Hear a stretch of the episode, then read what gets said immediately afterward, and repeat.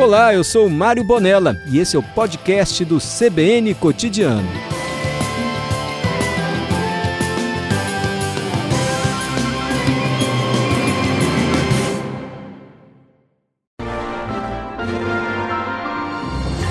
CBN Eleições 2022. E ao longo de toda essa semana aqui na programação da Rádio CBN Vitória, aqui do CBN Cotidiano, você, nosso ouvinte, ficando muito bem informado de tudo referente ao processo eleitoral, a gente sabe que neste domingo, dia 2 de outubro, aí, está marcado o primeiro turno das eleições. Para a gente esclarecer as principais dúvidas que vocês, nossos ouvintes, têm sobre o dia de votação, a gente vai conversar agora com a Rosiane Marroque, ela que é integrante aí do grupo de trabalho de mesários do Tribunal Regional Eleitoral aqui do Espírito Santo, o TRE, para a gente esclarecer alguma dessas principais dúvidas. Boa tarde, Rosiane. Oi, Adalberto, boa tarde. Boa tarde aos ouvintes da Rádio CBN. Prazer falar com você, Rosiane. A gente agora, né, já tá nessa semana aí com os preparativos a mil, já imagino aí, com o primeiro turno neste domingo aí por parte do TRE, não é isso, Rosiane? Exatamente, Adalberto. São os últimos dias aí, a reta final para as eleições.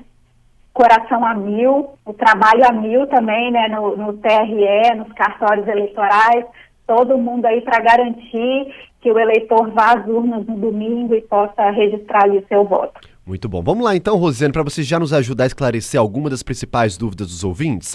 Uma dessas dúvidas que chegou, Rosiane, é a seguinte: sobre como que eu posso descobrir onde eu vou votar? Muita gente ainda pode estar nessa situação de dúvida, ainda não sabe exatamente o seu local de votação. O que, que a gente pode orientar para esse ouvinte aí, Rosiane?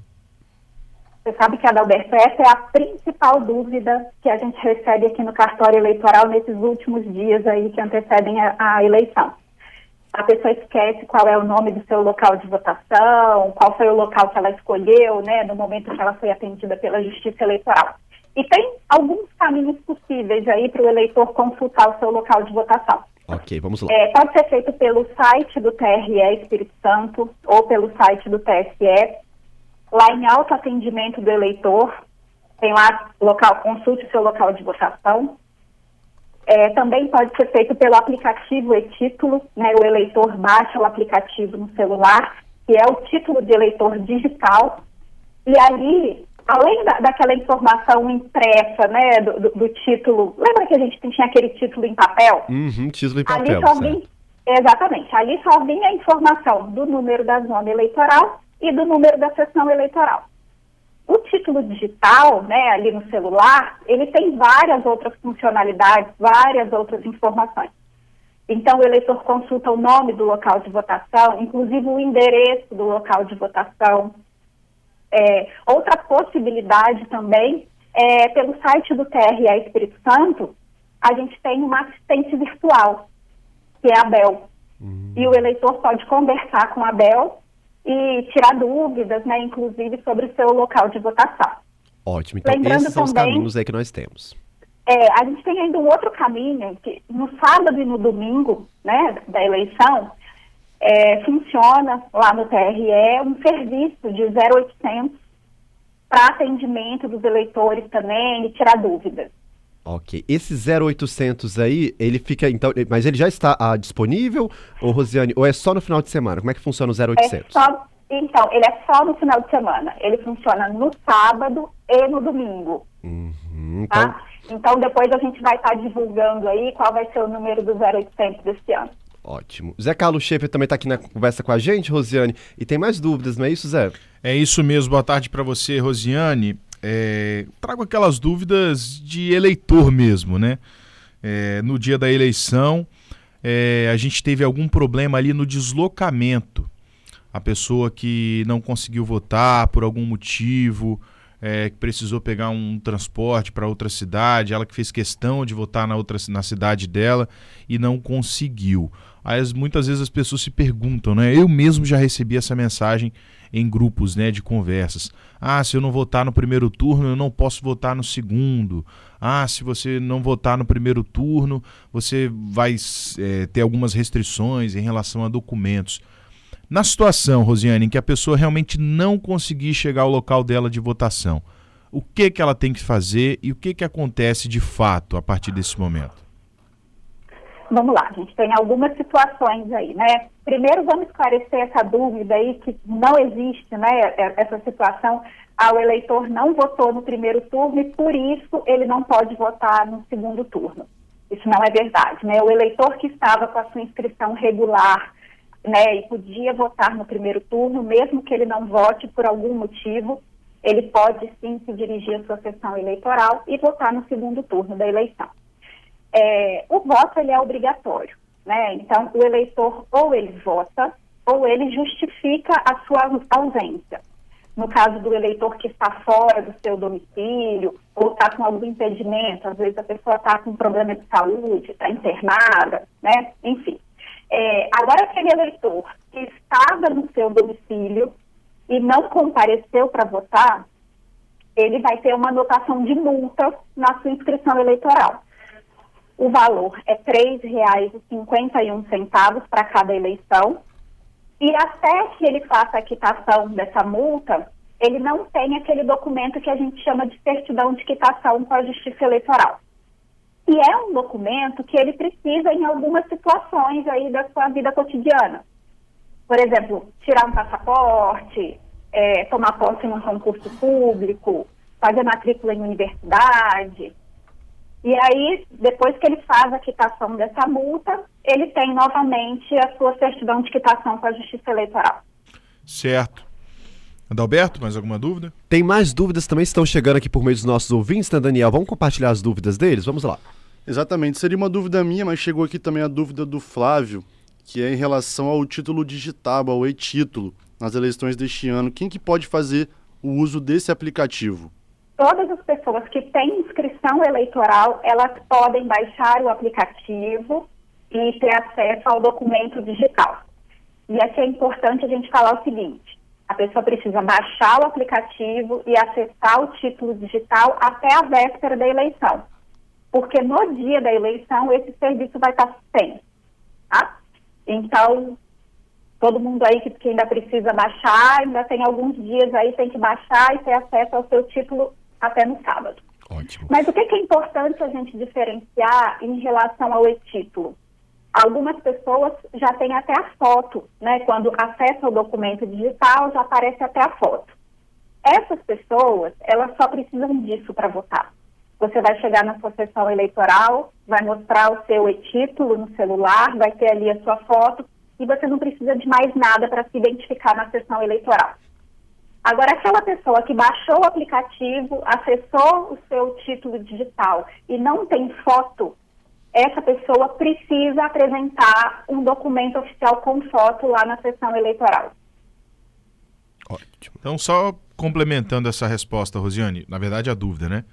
A pessoa que ainda não tem a foto ali no e-título, ela pode levar o e-título ali no celular e um, uma carteira de motorista, por exemplo? Pode, ser carteira de identidade, a carteira de habilitação, é, carteira de órgão profissional, né, que tem a foto, carteira de trabalho, é, mas precisa que o documento, que o e-título, né, se ele não tem foto, que ele esteja acompanhado de um documento oficial com foto. Mas resumindo a resposta, todo mundo que tem inscrição eleitoral pode baixar o aplicativo e ter acesso ao seu título digital. Ótimo. Rosiane, vamos falar então ali pro dia da eleição, naqueles minutinhos ali que antecedem ali a votação. Uma importante observação é com relação ao horário de votação. Muita gente sempre fica na dúvida, né? Qual que é o horário de votação? Até que horas eu posso me dirigir até minha sessão eleitoral? Vamos reforçar então com os ouvintes como é que funciona a questão do horário para as eleições deste ano aí no primeiro turno? Ok. É, o horário da votação será de 8 da manhã até as 5 da tarde, é, lembrando que essa vai ser a primeira eleição que todos os estados vão obedecer o horário de Brasília, então todos os locais, todas as localidades do Brasil vão obedecer esse horário, né? O horário de Brasília, início às 8 horas da manhã e término às 5 horas da tarde, às 17 horas. E aí o que é importante falar? O eleitor precisa chegar ao local de votação antes das 17, porque às 17 horas a entrada do local de votação é fechada, é distribuído senha para os eleitores que chegaram até esse horário, e aí eles vão votar de acordo com a quantidade de eleitores na fila. Mas eleitores que chegarem ao local de votação após as 17 horas, eles não conseguem entrar. Ok, então, e no caso, aquele eleitor que ele já estava lá, mas talvez ele não conseguiu votar até um pouquinho antes das 5 horas, ele vai conseguir votar caso ele já esteja lá, não é isso, Rosiane? Exatamente. Todos que chegaram ao local de votação, né, antes das 17 horas, receberam senhas, né, nas sessões eleitorais e a votação segue aí além das 17 para essas pessoas que ainda estavam dentro do local de votação. Ótimo. Rosiane, outra dúvida também muito comum é porque para as eleições deste ano aí, são alguns, vários números que os nossos ouvintes vão ter que lembrar. Nós temos aí cinco cargos em disputa. Dá para a gente também dar orientação para os nossos ouvintes ali sobre aquela ordem ali de votação na urna eletrônica no momento que o ouvinte já for votar? Sim. E aproveitando, já vou até aproveitar, Alberto, uhum. é, para falar para os incentivar que os eleitores levem a cola né, um papelzinho anotando, anotado ali os números dos candidatos, porque são muitos cargos, né, são cinco cargos em votação. Então, são muitos números para guardar. Então, se você não tiver anotado ali no papel, pode ser que chegando lá na sessão eleitoral você esqueça. Tá? Então, vamos lá. Qual vai ser a ordem de votação? Primeiro, o eleitor vai votar para deputado federal, é, que são quatro dígitos, né, o, o número dos, dos candidatos. Depois vem os deputados estaduais, com cinco dígitos, senador, com três dígitos, depois governador e presidente, ambos com dois dígitos. Ok. E caso o ouvinte ali no momento ali que está digitando, vamos colocar numa hipótese aqui que ele colocou o número errado, ele viu ali que não era aquele número daquele determinado candidato que ele queria votar. Como que é esse procedimento aí para correção do voto dele? Então, você digitou o número do, do, candidato na urna. Vai ter o tempo ali, né? Vai aparecer a foto do candidato e você viu que não era aquele candidato, né? Que você digitou errado. Basta apertar o botão corrija, a urna volta para aquela tela, né? Para você digitar o, o número do candidato. Aí sim você digita corretamente, aparece a foto do seu candidato. Lembrando que esse ano tem uma novidade, né? A urna vai ficar um tempinho ali parada para que o eleitor possa realmente visualizar a foto do seu candidato e só depois ela libera o botão confirma. Hum, então, certo. se o eleitor digitar muito rápido o número do candidato e logo apertar o confirma, é, é, não vai funcionar o botão, porque tem esse tempinho aí que é o tempo de identificação, para o eleitor conferir realmente o candidato ali na tela da urna e aí depois ele aperta confirma. Ótimo. Outra dúvida também muito comum, é, Rosiane, é com relação às crianças. Muita gente, muitos pais responsáveis aí, têm o hábito, por exemplo, de querer levar o filho para o acompanhar durante a votação. A gente até viu isso em outras eleições. Isso é permitido? Não é permitido? A gente pode orientar o que é o nosso ouvinte aí? Então, é, não é permitido. Né? A regra é o eleitor entra desacompanhado na cabina de votação porque o voto é sigiloso. A gente tem uma previsão daqueles eleitores portadores de alguma deficiência em que seja imprescindível um acompanhante ali no momento do voto. Então, né, apenas nessa situação, e aí é importante a gente falar que esse acompanhante tem que ser uma pessoa maior de 18 anos, da confiança do eleitor, é, inclusive o nome desse acompanhante, a identificação dele, vai constar em ata na sessão eleitoral. Uhum. Rosiane, uma dúvida agora em relação à segurança.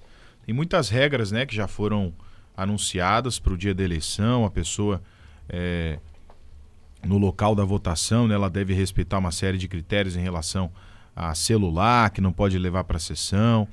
É, e, então vamos chegar no dia da eleição, eu estou lá na fila, usando um exemplo, né? Eu estou lá na fila e eu vejo uma pessoa que está descumprindo essas regras estipuladas pela Justiça Eleitoral. E aí a gente vendo a, essa pessoa descumprindo a regra, às vezes até ameaçando um mesário, ou então ameaçando alguma outra pessoa ali no local de votação, as coisas começam a ficar muito acaloradas. Como que está estipulada a segurança nesses locais de votação? A pessoa pode acionar quem? Quem que ela pode é, procurar, né, em caso de ela ver que a segurança das pessoas que estão tá ali no local está de alguma forma ameaçada? É, antes de responder especificamente a sua pergunta, Eu vou esclarecer a questão do celular, é, para que não, não fique nenhuma dúvida né, aí em relação ao eleitor. É, não é proibido que o eleitor leve celular para a sessão eleitoral, tá? Inclusive, a gente incentiva que ele baixe o aplicativo e-título e que ele utilize o seu título de eleitor digital. Então, ele pode sim levar o celular dele para a sessão eleitoral. O que ele não pode é entrar na cabina de votação, lá naquele local onde fica a urna eletrônica, que ele vai digitar os votos, ele não pode entrar portando celular, máquina fotográfica, filmadora. É, esses equipamentos eles precisam ser deixados no local destinado ali dentro da sessão eleitoral e isso não é novidade dessa eleição, né? Isso sempre, essa regra sempre existiu porque o voto ele é secreto e a Justiça Eleitoral precisa assegurar o sigilo do voto, né? É, agora, situações dentro dos locais de votação, né, que, que perturbem a ordem, é, situações né, de, de propaganda dentro dos locais de votação, esses casos são reportados às pessoas que estão trabalhando ali para a Justiça Eleitoral, né? Todo local de votação tem os responsáveis ali pelos locais e essas pessoas fazem a ponte, né? Com o cartório eleitoral, é, também foi montado um esquema do TRE com as forças policiais, né?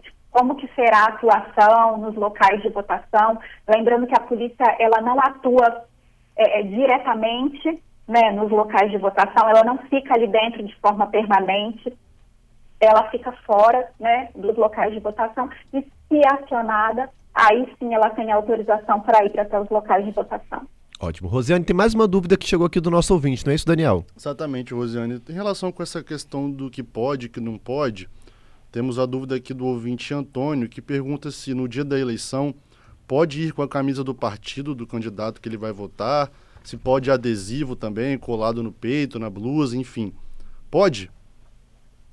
Então, o eleitor, quando ele se dirige a, a, ao local de votação, à sua sessão eleitoral, ele pode, de forma individual e silenciosa, manifestar sua preferência por determinado candidato. E como que ele pode fazer isso?